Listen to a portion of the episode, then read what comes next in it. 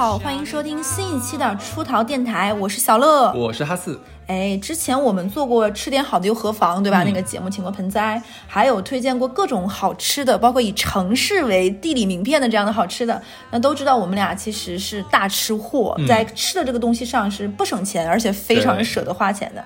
我跟哈森那天算过，我们俩这些年恩格尔系数 就就没下过，一直还是穷人。对，在经济学上的话，我们俩就是一个就就很 low。对，标准穷人，对，花钱占比太高了，在吃上。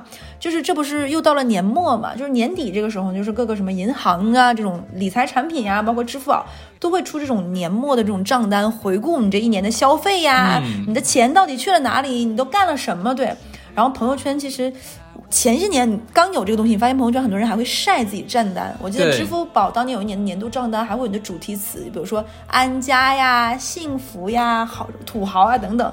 然后这两年我发现晒的人就少了。嗯，你你有没有觉得？你说可能就花的少，没钱了吧？炒股亏了，可能。对，就是以前我看到过这种支付宝一年花个几十万、几百万，对不对？还有那种一年你的消费占全国在你所在城市的前百分之多少那种的。是。我那个时候就觉得，哎，朋友圈的那个能人异士太多了，就是，这个昂贵的账单我都看过，已经麻木了。哎，反倒是你知道是什么账单很吸引我吗？嗯，就是每年年底的时候，各个外卖平台出的那个账单。外卖平台有账单，这个饿了么出过账单，你知道吗？啊，我从来不是饿了么。哦，你不是饿了么？我是美团的中好的，对，你是不是喜欢那个骑士那个那个兔耳朵很可爱？你觉得？倒也不是啦，是因为就是我在饿了饿了么上面踩了 N 次雷。哦，我们这期没有任何广告，不是任何平台的广告，我们就是来聊聊吃饭这件事儿。是。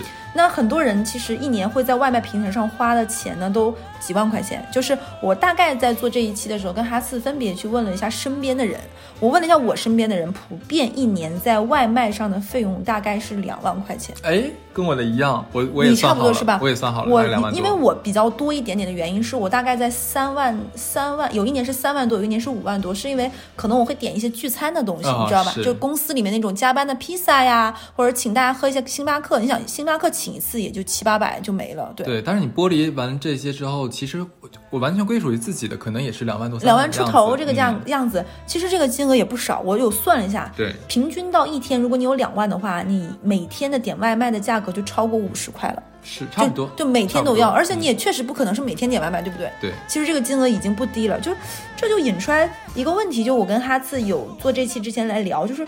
那如果你每天都花这么多钱点外卖的话，是不是大家就都市现在人都不做饭了？嗯，还是说有一些人是坚持在做饭？那那坚持在做饭，上班都这么累了，那你做饭的意义和乐趣又是什么呢？那我们今天就来讲一讲这期这个事儿，对吧？趁着年底，大家也可以看看自己的账单，对吧？嗯，那要不然先讲讲我们俩吧，你先说说你呗，你做饭的事儿，你大概多久做一次饭？做点啥？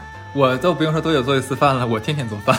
天天吗？因为我是在一家 SOHO 工作呀，你要知道这一点。对，呃，基本上呢，我是每一个星期会在那个盒马、还有每日优鲜啊，然后还有京东到家里面，呃，基本上每个平台都会点一次。哎，那你会在每个平台有不同购物的倾向吗？就是你熟悉的就是像你这种。很善于是的，有的。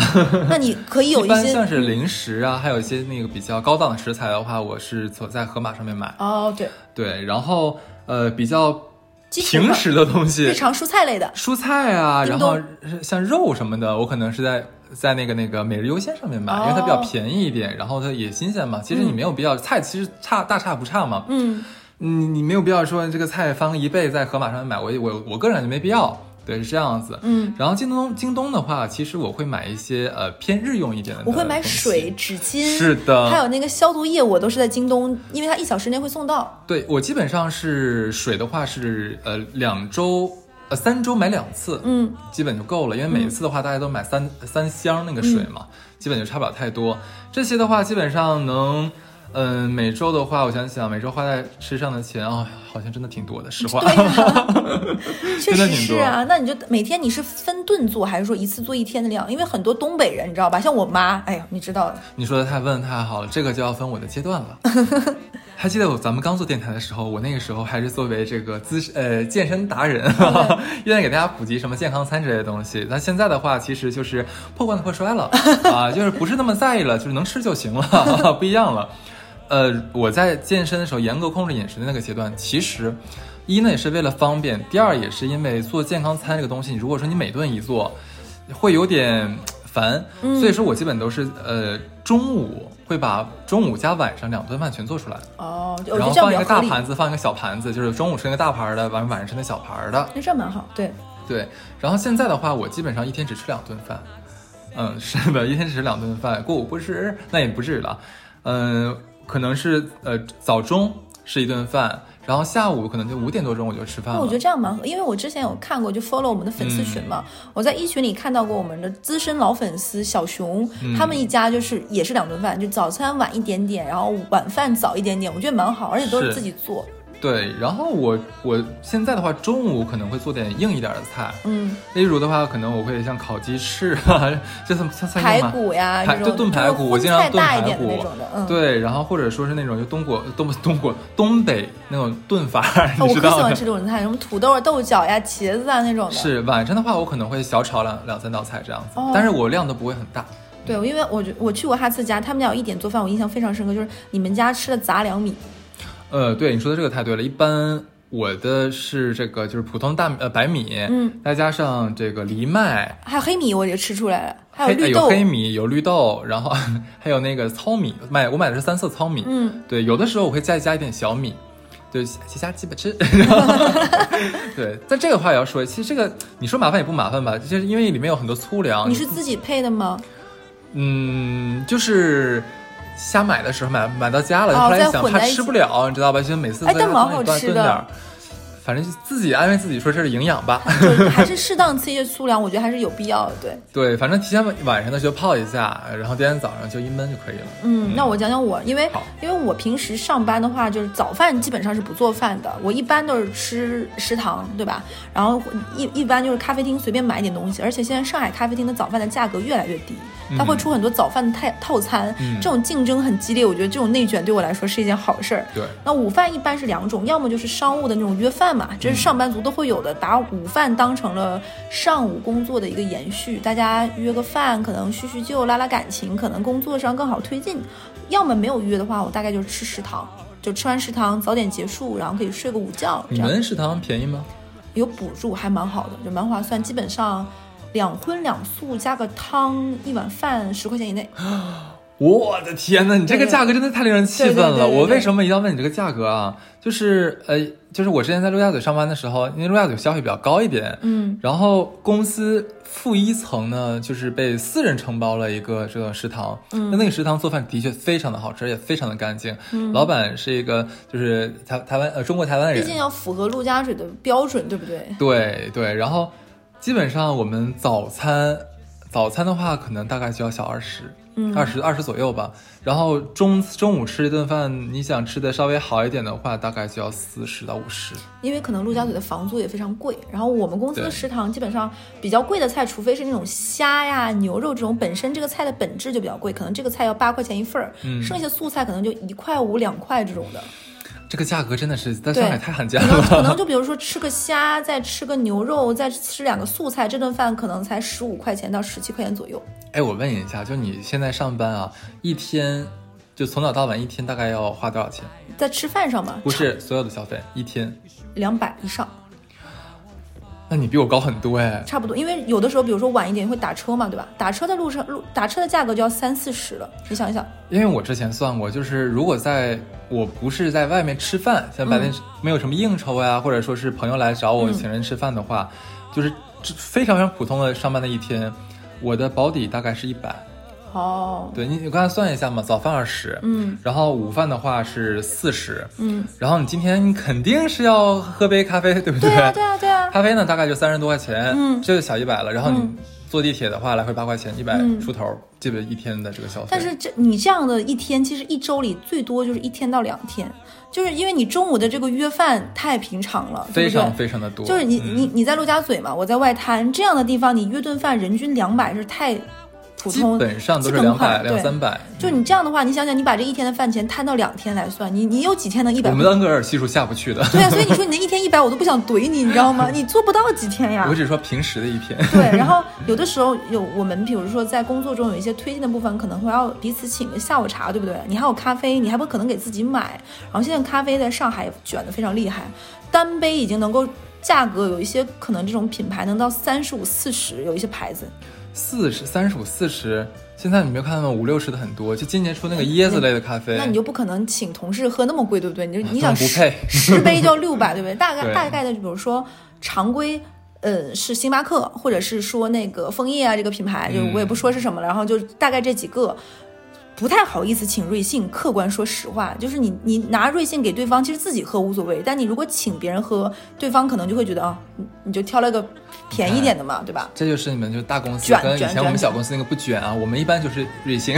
哎，但是真的，当年我觉得其实请就是工作上，说实话，这几年真的有点夸张了。当年请 Coco 也很正常，Happy Lemon 对不对？请个奶茶，当年。刚上班那年对，七七年前，我还有在下午茶的时候，大家喝过什么鲜芋仙呀，对不对？还有满记都有的。但是现在真的都是咖啡，而且价格都是在星巴克是标配了，真的很夸张。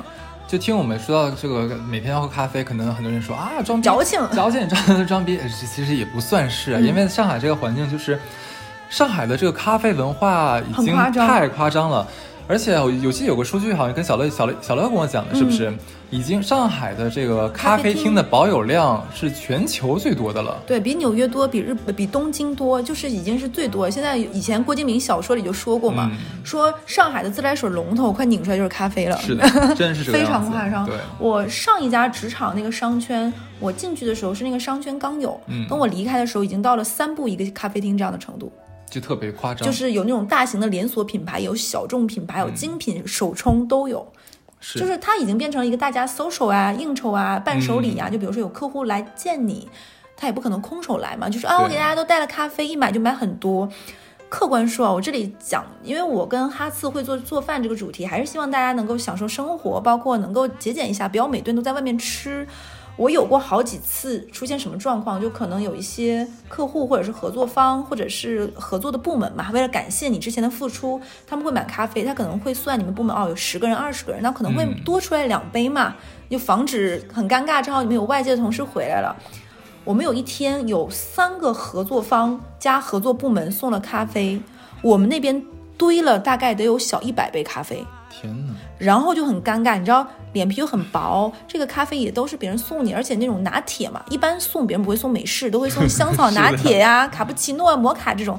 有一些那种咖啡消了泡之后很难喝，热咖啡凉了之后，尤其是女生多的金融部门嘛，不太会送凉的。咖啡放在那里，别人路过心里也明白是怎么回事儿，对不对？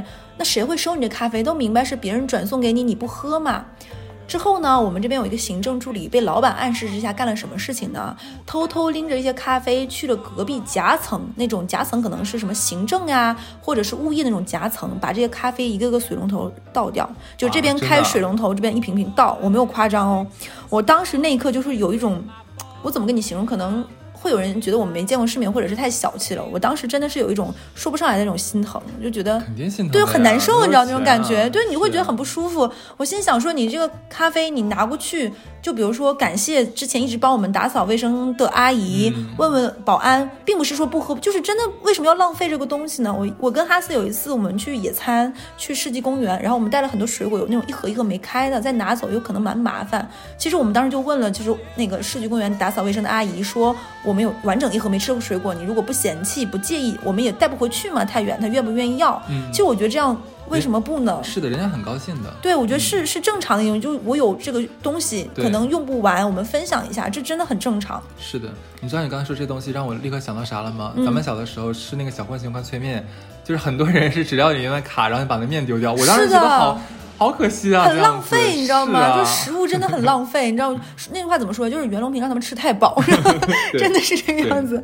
对，然后我们刚才说，就是正常上一天班儿。这个钱真的不少花，就是有的时候你会觉得，有的时候之前我们电台有粉丝有，也就是私信客服说说问，冒昧能问一下哈斯和小乐一个月的花销，或者是今天我们也算是跟大家讲了一下嘛。其实真的有有的时候不知道那个钱是花在哪里去的。然后因为这种平时的生活中你能吃这种家里烧的饭太少了，所以我一般。只要就是能够不出差，我周末都会在家里吃饭。如果我能在八点钟之前老老实实回家，我也想吃点顺口的，就是家里才能吃到的东西。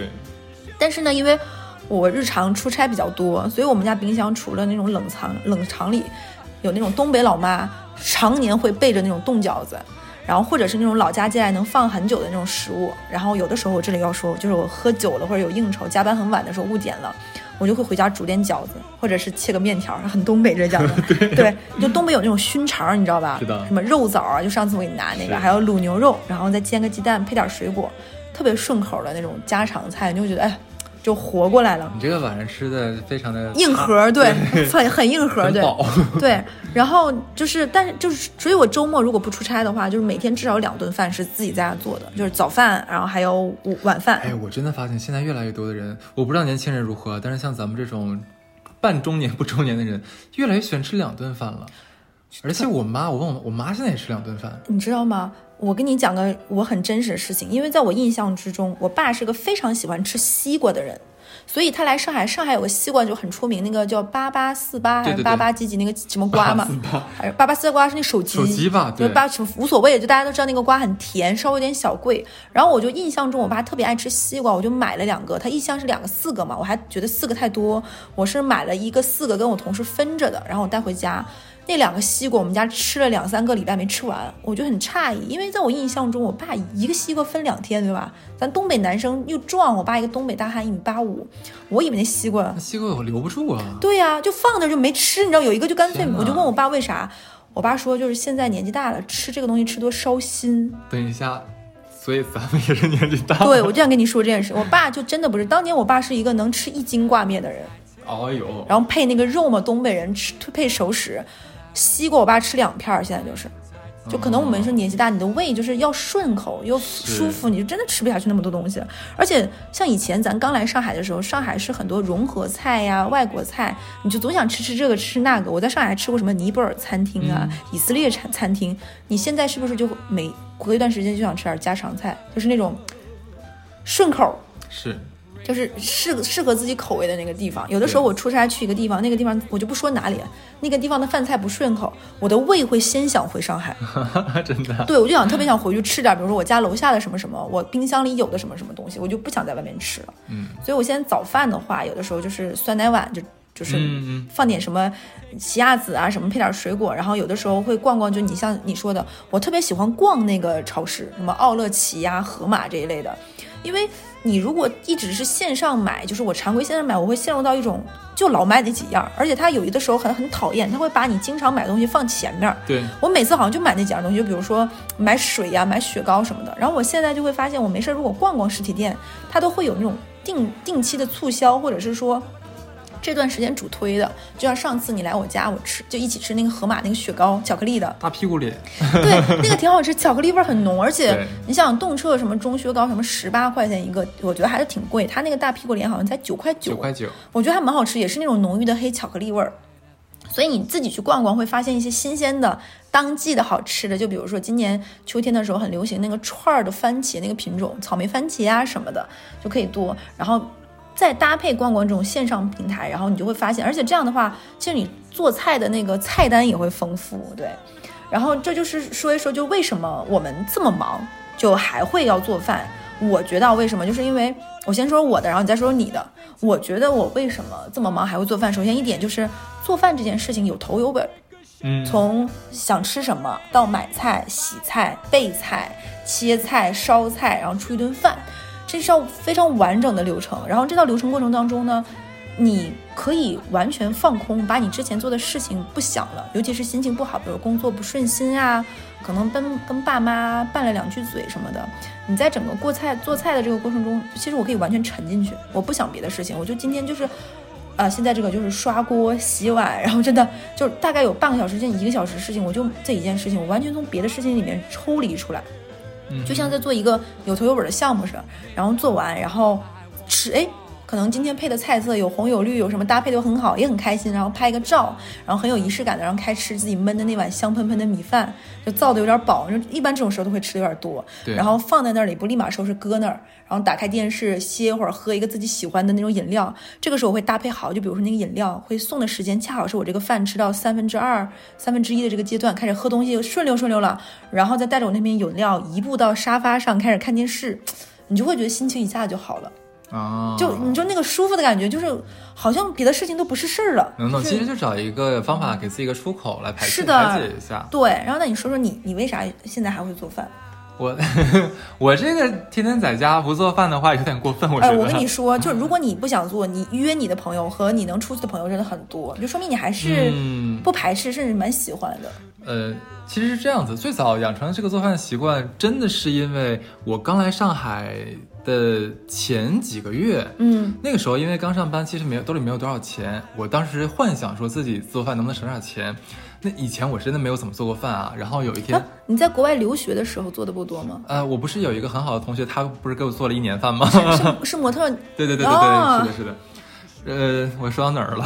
你 你就说到那个你来上海那个时候没什么钱，对我幻想说我自己买点菜，然后自己做的饭能省点钱嘛。嗯其实并没有。哎，我也想说这件事情。其实并没有，还挺贵的。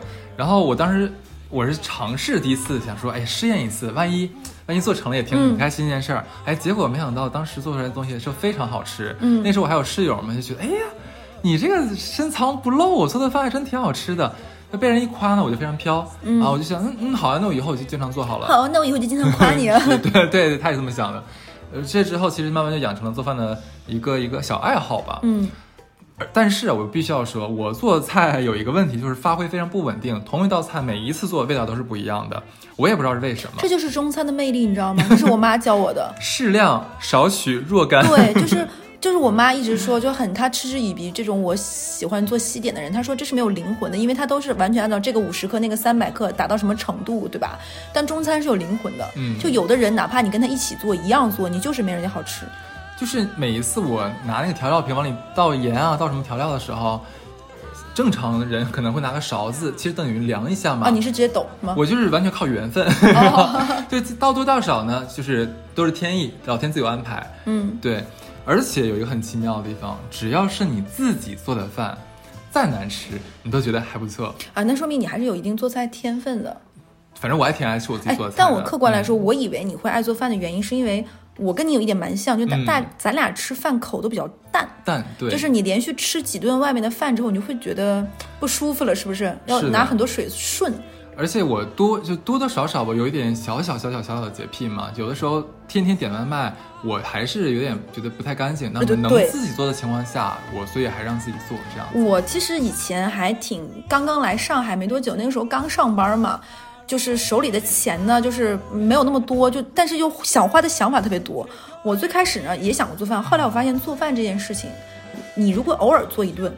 它就是更费钱的，因为你每次都要备新的食材，是不停的买各种调料。你只有连续的做，不停的做，并且熟练懂得这个备菜哪个买多少，甚至怎么样，嗯，然后跟你是外卖平台什么，你能熟练运用，有你熟悉的摊贩，有一些新鲜的海鲜啊、河虾什么的，不然你就是只能更费钱，因为因为你你每次都在备前面不同的辅料，就比如说我有一次特别作作，我想做酸汤肥牛。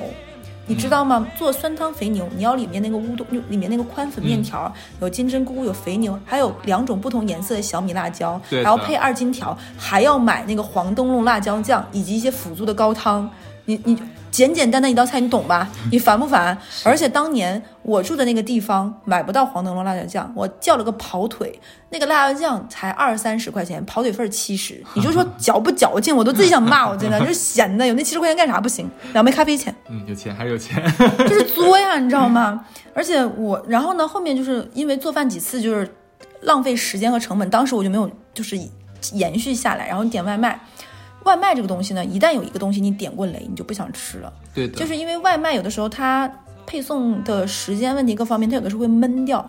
尤其是你很爱吃这些东西，你点外卖它会完全变味儿。比如说我特别爱吃那种锅气味儿很重的东西，嗯炒粉、炒面，外卖是绝对不能吃的，因为那个东西是高热嘛，然后放到那个塑料盒里再一闷就会回潮，就会出了一种那种像就是东北话叫溜，你知道吗？就是、嗯，就是凉，对，再重新腾一腾热一下湿了湿，就是那个面条本来是很干爽的那种炒面，然后每个面上都挂着油，然后挂着那个小葱花，是湿哒哒的。你吃过一次就特别特别扫兴，就是你人一定是在饿的时候才点哎呦饭，嘛。你刚刚说到面，说到外卖，那我们不如讲一下今天中午发生的事吧。今天中午我在那点外卖，然后我特别因为今天有点冷嘛，然后我们说了很多话，然后我们在录前面的节目，然后我就说要不然我们吃点顺溜吧，热的又不辣的，我点粉吧。然后我说吃这家粉行不行？然后哈斯很好说话，说行啊，就点那家。我点完说下好单了，结果外卖小哥送到的时候是由我来说吧，对，是我开的门迎接的小哥啊。然后呢，我接来接过来之后，我发现手里是两个盒子，我想啊，那可能是要一人一碗，一人一份嘛，也蛮好的。结果就在我跟小乐拆的时候，我就发现打开第一盒，里面是非常干燥的面和一个卤蛋，啊，还有点还有点大白菜那个泡泡菜。然后我我就说，哎，这个是个什么吃法？没见过，还挺特别的，我就没吱声。紧接着我打开了第二个盒子，里面是一碗赤红赤红的，就是汤水。然后小乐说：“你先，你这个仨一人一碗，你要你要哪碗？”我说：“你等一下，我怎么感觉这个好像是一份儿呢？” 小乐。这个时候打开了这个软件嘛，嗯看了一下说呀，我就叫了一份儿，好尴尬呀，你知道吧？是，结果结果就是我自己先吃，然后小乐等等另外一份儿。所幸现在外卖送的真的蛮快，我大概就等了十分钟、二十分钟，二十分钟嘛，对，差不多，然后第二个就送到了。所以其实有的时候外卖一定是很饿的时候才点。然后饿的时候点呢，你可能完全是那一刻的情绪，然后你要等个三四十分钟，就是你可能到了你就不是想吃了。是的，所以我觉得有的时候在家做呢，其实有一些心情。我有经常有一些那种同事，他们是早晨跟老公可能一边发微信就把今天的菜买好了，谁先回家接一下那个什么叮咚买菜呀、每日优先呀，然后先回家那个人做饭。其实这也是蛮有小情趣的一件事情。是，而且呢，我觉得有的时候一道菜呀。一个拿手菜就会让你想起，就是一个好朋友，或者是家里人，然后或者是一道食一个回忆怎么？我觉得有的时候那个食物本身它是有情绪在的。那我讲一讲呗，我先讲我的，你再讲你的。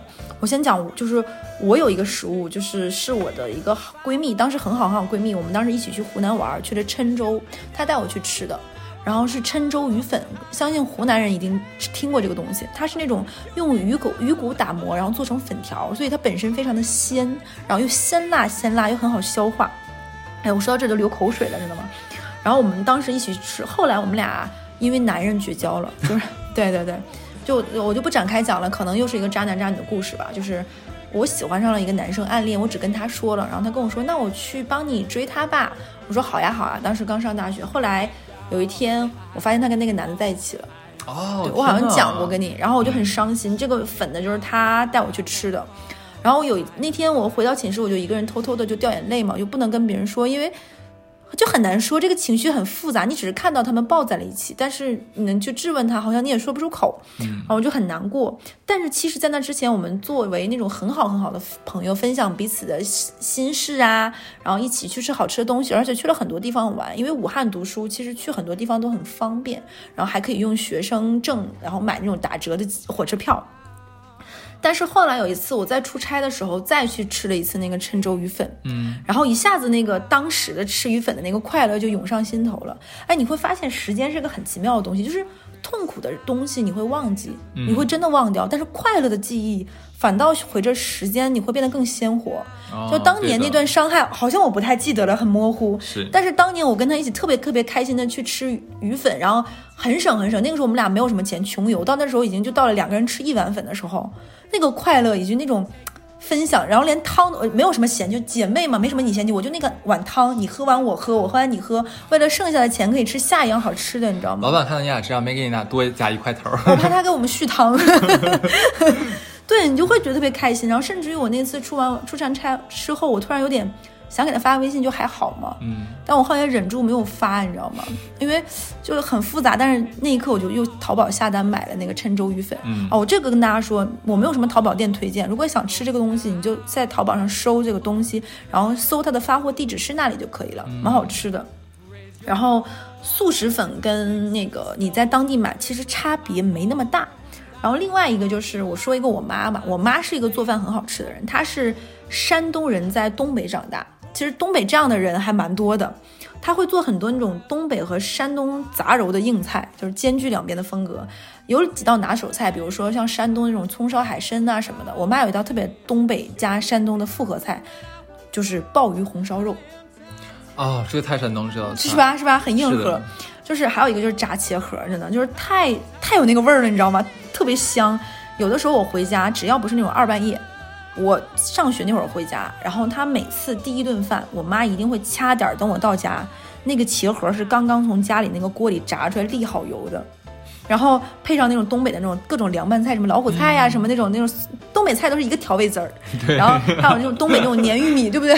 特别丰盛，摆一桌。然后你一进门就看到你妈带着围裙张罗，然后手里还拿那个夹油锅的那个筷子，然后跟你说：“哎呀，回来都等你吃饭呢。”然后开那种特别有东北特色的什么山楂呀、蓝莓那种饮料，你就觉得这就是家。然后只有家里人才会这么兴冲冲的迎接你。嗯，然后，然后这个有人就是之前有群里就有人开玩笑，我忘了是五群还是四群，就有人说说，衡量一个女生第一次到东北人家里或者是北方人家里，这个家长对你满不满意啊？就女孩子上门嘛，看男方父母就看这第一顿饭家里吃的是啥规格。嗯这个你是不是也听说过？是对，说一定是那种你去了。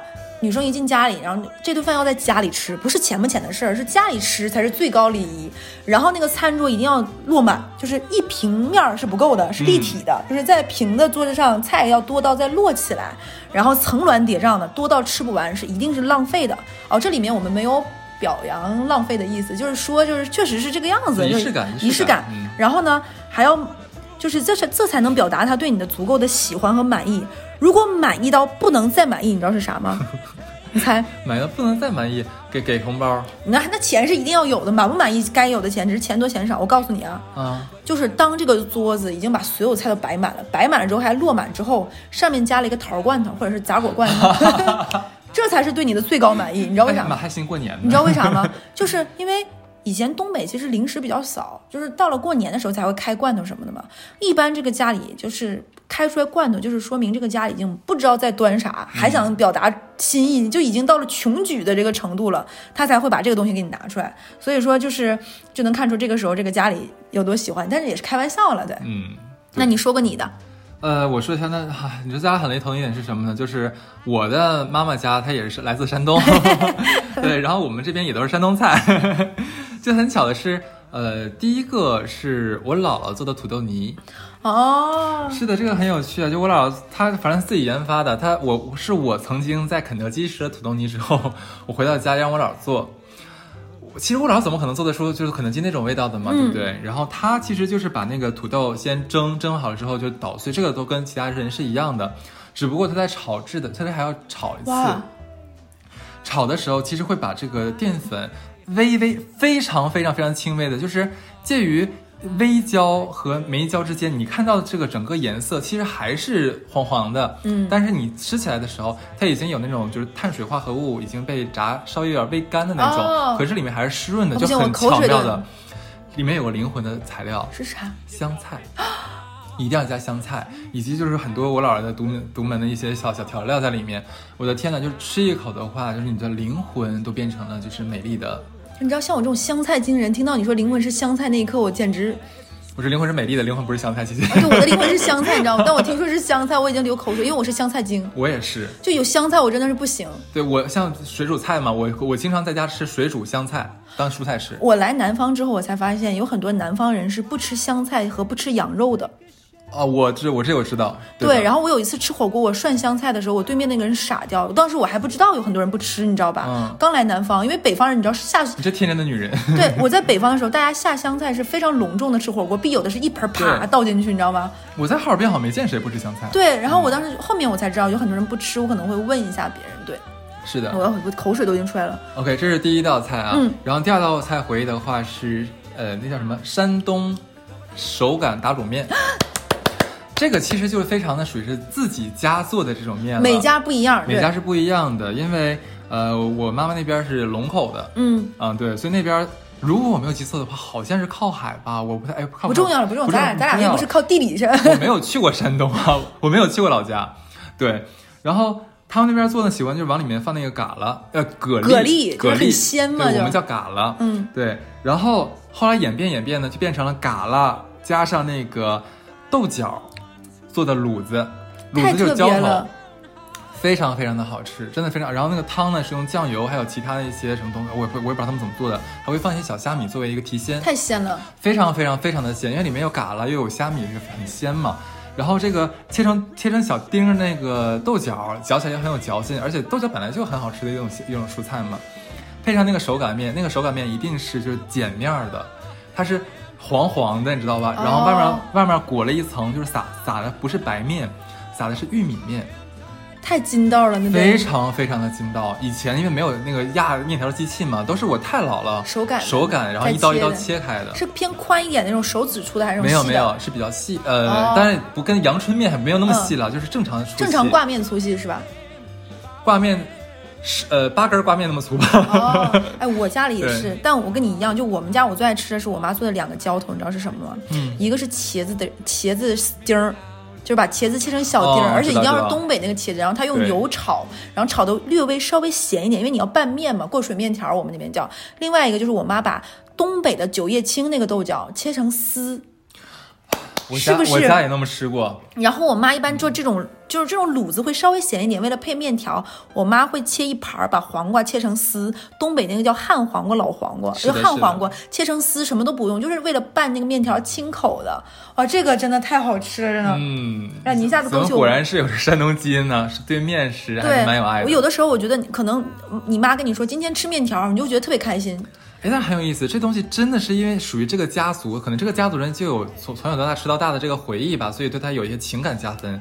因为后来就是呃，那肯定有人就是那个有我舅妈嫁到我们家来了嘛，就是我们非常以礼遇之待，这个就我太姥姥下厨给他做的这个手擀面嘛，但人家就吃两三口就觉得嗯，好像不是很合他的口味了。那可能他想吃，就是吃到就之前我前文讲的那种，就层峦叠嶂，然后最后上杂果罐头，可能他想要的是这个啊，效果。没有没有，是就是已经嫁进来了，已经嫁进来之后来回就是回门，不是在国外回门叫什么？就来来来来婆家吃饭，就是反正主食我们就给做的这个嘛。那也有可能就是因为你你说的这个东西是你家从小吃的，你是的顺口了，就是对的对的对顺口。的，是的。就比如说我第一次来南方的时候，我发现有那种吃番茄炒鸡蛋放糖的。我们家不一直这么做吗？我我小的时候番茄炒鸡蛋是咸口，就是要放葱段儿、蒜片儿这种炒的，然后是咸的，不放糖的，就有点像、啊，有点像卤子一样的感觉，你知道吗？还有点，嗯对我妈有一个东西呢，就是做法，其实我一直不是很喜欢吃，但是吃习惯了，就是他所有菜都爱勾芡，所有菜都要勾芡。这有点可怕。对，而且我妈是不懂得炒菜要干爽的，就我妈嗯是那种炒很多菜，最后都要来点水焖一下的，就是 炖菜大能，这简直是。但是吃习惯，我就但是蒸蒸馒头也勾芡吗？就是因为我吃习惯就还好，对吧？但是有外人来我们家的时候就会，嗯，你懂吧？就是懂懂懂想吃那种很干爽的那种小炒就吃不到，对。嗯，但是就是这是每个人家里的味道，就是尤其是你这种吃了很多家里菜的时候，你都会有一一两个自己爱做的菜。就比如说你今天说这个土豆泥，我可能就要试一试，因为我大部分吃的土豆泥都是那种偏日式的，或者是啊上海那种的土豆色拉那种的，我还真没吃过这种。我很喜欢吃这种又咸香又你知道那个土豆泥干什么？怎么吃最好吗？不是干吃，做成菜包。这个很妙哎，非常香这个做成菜包真的很妙哎，我来了南方没有吃过很好吃的那个咱们吃的那个饭包，对吧？嗯我没有吃过很好吃的，而且饭包里面有个小灵魂，就是加花生米，嗯，油炸花生米是饭包的灵魂。对，是那我们说了这么多，其实也可以说说我们擅长做的菜吧。我先嗯说一个我的啊，好。就是东北人好像天天生打通了，就是那种做炖菜的那个人督二脉，你知道吗？然后我要说的说了，啊，这样的吗？你先说，还有凉菜，那我不讲啊，就我们家有哈斯来我们家吃饭，你知道，我们家必备的一道菜就是皮蛋豆腐，嗯，是的，就是东北人特别会做这个凉菜。呃，这里我跟大家说，就是凉菜的精髓，就东北口的凉菜都是带甜点儿的，对不对？有点对对糖。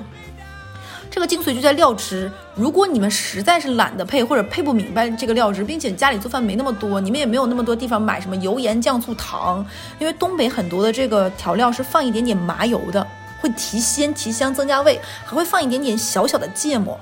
然后它会多一些辛辣的那个味道，可能再放糖。东北人喜欢用绵白糖，不愿意用砂糖。对，所以这也是东北凉菜那个甜，为什么不像砂糖的甜？可能你还会吃到几个糖粒儿，嗯因为它用的是绵糖。是然后它可能还会放一点点，稍微一点点热水给它点开，让它融，这个汁儿充分融。如果你真的很懒，我告诉你们，你们就买李锦记有一个叫凉拌汁，这个这个汁，我们小乐女士多次提及了。对，就你们就买这个就可以了，就不用，或者是你们去山姆，山姆超市也有叫凉拌汁的东西，它是分一袋一袋一袋的，你就买这个就可以了，就基本上解决这个问题。但是它那个汁可能在辣味儿和咸度上达不到你们的要求，你可能再往里面放一点点芥末，或者放一点点花椒油，或者再放一点点白醋。注意啊，是白醋，不是陈醋，味儿是不一样的，那就不是东北菜的那个味道了。嗯，其实就很好吃。还有就是。山姆会卖那个大馒头，你知道吗？那个馒头一个里面有八个，很难吃完。我告诉大家怎么办：如果北方人在南方想要吃这个馒头，像我妈，我都是让她去山姆一次性买八个。这一顿，比如吃两个热一热，剩下都放到冷冻里，立马放到冷冻里，就它的热气儿散掉之后放到冷冻里。下次吃几个拿几个再去蒸，是跟新鲜的一样的。你知道你说馒头我想到什么了吗？我刚才在回忆。我上一次吃馒头是六年前啊，真的假的？真的，那应该是跟老人在一起，我估计有可能。没有，是跟室友。是吗？对对，因为我妈在的时候面食就比较多，因为她也是山东人嘛，所以这里面给大家一个小窍小窍门，爱吃馒头的可以这个样子。然后另外一个呢，就是说完那么硬核的、那么粗糙的，大家就在点阳春白雪，对不对？有的时候你在家里小露一手，做点西式的东西，比如说你和男朋友，对不对？第二天早上做个 brunch 什么的，是不是也很开心？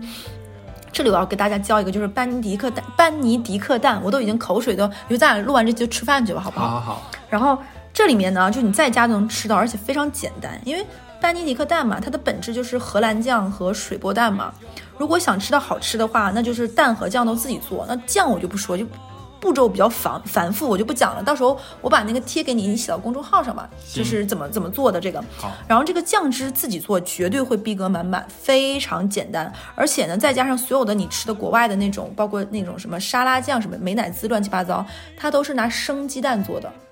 哦。所以你不能保证它的生鸡蛋是不是无菌蛋。对。所以，而且这种东西都是都是说白了，所有的这种酱汁都是这种，呃，鸡蛋加上油。打的，所以它的热量非常高，所以爱减肥的人不要以为你吃了份沙拉，你配了个什么千岛酱啊、蛋黄酱啊、沙拉酱，它就会热量低，不会的，那个酱的热量非常高。是的，所以你可以既方便你自己在家做酱呢，你知道成分是多少，你可以控制量；另一方面呢，那你能保证那个鸡蛋是无菌蛋，所以这很重要。具体怎么做，我刚才说也贴到那个公众号上，我这里就说几个作为听众你听起来比较方便的小 tips，就是你可以做这个水波蛋能做好的一些方法。我觉得秘诀就是俩，一个是手不能停，很快五分钟就搞定；另外一个就是鸡蛋足够新鲜，你就绝对就事倍事半功倍了。对对，就是两这两做到就基本上成了。还有就是先烧开水再煮蛋。水一定要烧开，对，水波蛋。但是煮鸡蛋的时候不是水波蛋呀？水波啊，水波蛋。那个班尼迪克蛋是把那个蛋打进去嘛？是是是。第二个就是那个锅，你不要以为你煮一个蛋两个蛋，你就放一点水，对吧？不，这个要做的好的秘诀，除了蛋新鲜，那个水要足够大，足够宽。水要足够大。对，就是大，就是叫大水。那个那个词怎么说？就是那个锅子啊，锅子要大一点，然后水要足够深，那个锅面要宽一点。理解理解。对，这样的话会防止你把那个蛋放进去，它会很快的。放到锅底，你知道吧？它会沉下去，因为它有一定的重量嘛，所以要这个样子。然后那个鸡蛋一定要越新鲜越好。比如说你去进口超市买那个蛋上会有日期，越近越好，因为越近的蛋，那个蛋在那个水里，你打开它不会有那种很沫沫，会很丑。蛋越新鲜越越会那个什么。还有一个小窍门是什么？你把那个蛋放进去之前，你放放到一个大的那个汤勺里，打到那个汤勺里，你通过汤勺再放进去，它就不会你吧嗒打进去之后，它会里面。就散开，散开形状。另外一个是什么呢？你为了让那个蛋落到那个锅底慢一点，你怎么做呢？你再把那个蛋，劝他，对，就是劝他。求你了，不要掉下去，求你。怎么劝他呢？你在把它放进去之前，用筷子把那个水快速的搅搅拌，把它搅拌出漩涡来，顺着那个漩涡把它放进去。哦，是这个样子，你就看到它那个蛋在里面转转转，它还会转出一个很好看的一个形状，包裹它那个絮絮也没有，很神奇。真牛！对，你就把那个水，所以就刚才说那个锅大水深就是这个作用，然后就快速打几转，注意千万不要烫到啊。然后倒入鸡蛋之后，再一个窍门，关键点，立马关火，不要再沸水，因为水沸扑腾也会把它扑腾变形。对对对，蛋放进去立马关火，然后呢，为了提高那个。就是为了提高这个成功速度的话，建议你前面那个火收的一定要快，所以你这个所有的动作就是行云流水，像样。其实这几个窍门就是水深、水多、锅大，然后蛋新鲜，然后搅打就完事儿了，绝对成活。行，那蛋会贼好看。可以，那我再简单的简单的提两句儿。来来来，提两句，提两句，领导该说话了呗。没有，我我推荐大家呃购买两个汁儿。两个酱汁啊，一个就是寿喜烧的酱汁，一个就是牛顿饭的酱汁。嗯，这两个酱汁你买一个也可以，但是我家这两个都有啊。因为我自己经常在家做那种，就是 那个叫什么店，那个牛洞饭叫什么？那个牌叫什么来着？十七家。对，十七家的那个牛洞饭，其实我经常在家里自己做这个饭吃。而且它这个汁啊，它不仅说你可以做牛牛冻，就炒那个和牛，呃，不，炒那个肥牛嘛，对不对？而且其实你平时像你要像煮个蔬菜呀，或者煮个任何东西，但是你这个嗯没有想好把它做成什么味道的，这个时候你都可以倒这个。呃，牛冻汁或者说是呃寿喜锅的这个汁，所以它是非常百搭，也非常好用，而这个很好吃。我相信这个味道应该不会有人不太喜欢。不过它的味道，日式这些东西可能有点偏甜。哦，对，我也刚想说。对，因为我的口味是偏甜一点点的，所以说我是非常喜欢吃的，就就看大家了。所以这两个酱汁就是你是煮东西啊，然后炒东西啊，是非常百搭的，而且可以调剂一下。毕竟我们我们自己家的调料常备的可能更多时候是中式的嘛。嗯。如果你吃腻的话，不妨试一下我的这个东西。哎，我你刚才说这个什么十七家吉野家，我就会想起那首歌，就是我一个人去吃吉野家啊啊啊！那个那个歌你知道吗？我觉得这种饭在家里吃就特别有那种一人份一人食的这种快乐感。对啊对啊。哦，然后我还要再推荐大家一个东西，就是呃买那个呃在家做那个什么来味增汤。哎，为什么我推荐都日式的呢？因为简单，而且日日式的东西味道比较。不复杂不咸，比较简单，这个比较适合像上班的人啊做饭，而且很多就是不太会做饭的人，你上手的时候也比较快一点。嗯，再一个就是吃它的，像他们这个东西不是特别容易发胖，也可能更稍微相相对来说健康一点点吧。我建议大家在网上直接购买那个，就是我买的是白味增，嗯，白味增味道稍微清淡一点点啊。然后它是一大盒，然后你自己呢再配点那个小豆腐，然后那个买干的裙带菜，嗯，然后在裙带菜我切记啊，你干的你一定要买那种特别特别小一粒一粒的，因为它已经缩干了嘛，你不要买大片的，吃不掉。大片的那个你煮煮起来的话，你就会感觉那是不那个不是味增汤，特别奇怪。海带汤。对，会有点有点奇怪。然后你再加点什么那个像呃豆芽，这三个你就你一煮五分钟，一锅汤出来了。我告诉你，这个汤你们可以煮成两顿的量。为什么？因为一顿喝不了之后，半夜如果真的实在饿得不行了，但是这个时候觉得吃东西非常罪恶，就把这个汤吃掉。这个汤里面呢是豆腐，然后是这个裙带菜，是这个呃豆芽，也不会让你变胖，而且有滋有味儿，也很好喝。哎，我这里要说，你可以，你们可以在淘宝淘宝上吃这个东西，买那个魔芋丝，可以一次性买几袋也放得住。对，然后也是健康饱腹零卡的食物。对对，而且这个味增汤的话，假如说你自己喝不了了。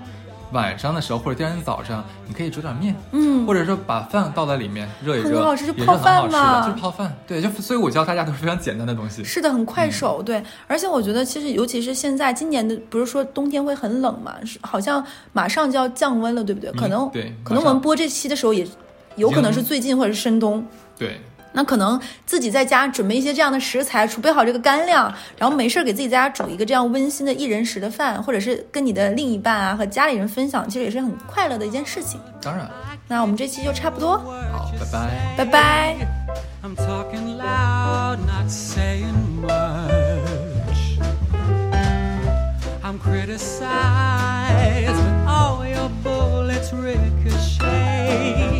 You shoot me down, but I get up. I'm bulletproof, nothing to lose. Fire away, fire away. Ricochet, you take your aim. Fire away, fire away. You shoot me down, but I won't fall. I am titanium.